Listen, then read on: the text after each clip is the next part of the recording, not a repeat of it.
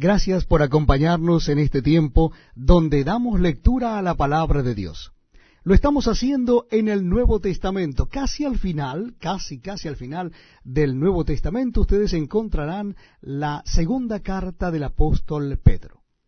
Vamos a leer la segunda carta, capítulo 3. Capítulo 3 de esta segunda carta del apóstol Pedro. ¿Ya lo encontraron?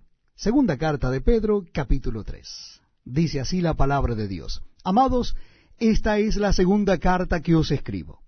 Y en ambas despierto con exhortación vuestro limpio entendimiento, para que tengáis memoria de las palabras que antes han sido dichas por los santos profetas, y del mandamiento del Señor y Salvador dado por vuestros apóstoles, sabiendo primero esto, que en los postreros días vendrán burladores andando según sus propias concupiscencias, y diciendo, ¿dónde está la promesa de su advenimiento?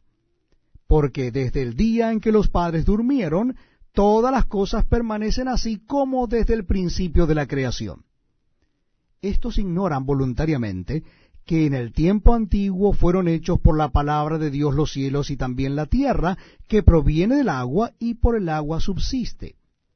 Por lo cual el mundo de entonces pereció anegado en agua, pero los cielos y la tierra que existen ahora, están reservados por la misma palabra, guardados para el fuego en el día del juicio y de la perdición de los hombres impíos.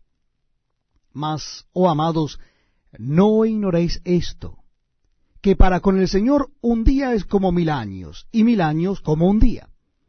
El Señor no retarda su promesa, según algunos la tienen por tardanza, sino que es paciente para con nosotros, no queriendo que ninguno perezca, sino que todos procedan al arrepentimiento.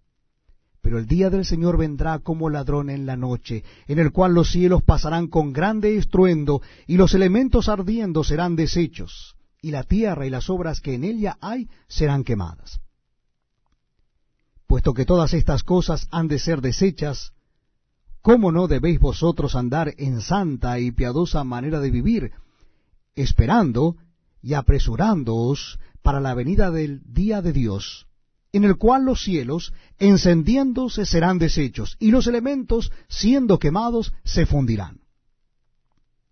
Pero nosotros esperamos, según sus promesas, cielos nuevos y tierra nueva, en los cuales mora la justicia.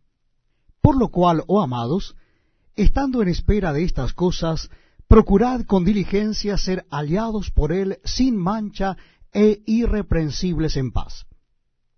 Y tened entendido que la paciencia de nuestro Señor es para salvación, como también nuestro amado hermano Pablo, según la sabiduría que le ha sido dada, os ha escrito casi en todas sus epístolas, hablando en ellas de estas cosas, entre las cuales hay algunas difíciles de entender, las cuales los indoctos e inconstantes tuercen, como también las otras escrituras, para su propia perdición. Así que vosotros, oh amados, sabiéndolo de antemano, guardaos, no sea que arrastrados por el error de los inicuos, caigáis de vuestra firmeza. Antes bien creced en la gracia y el conocimiento de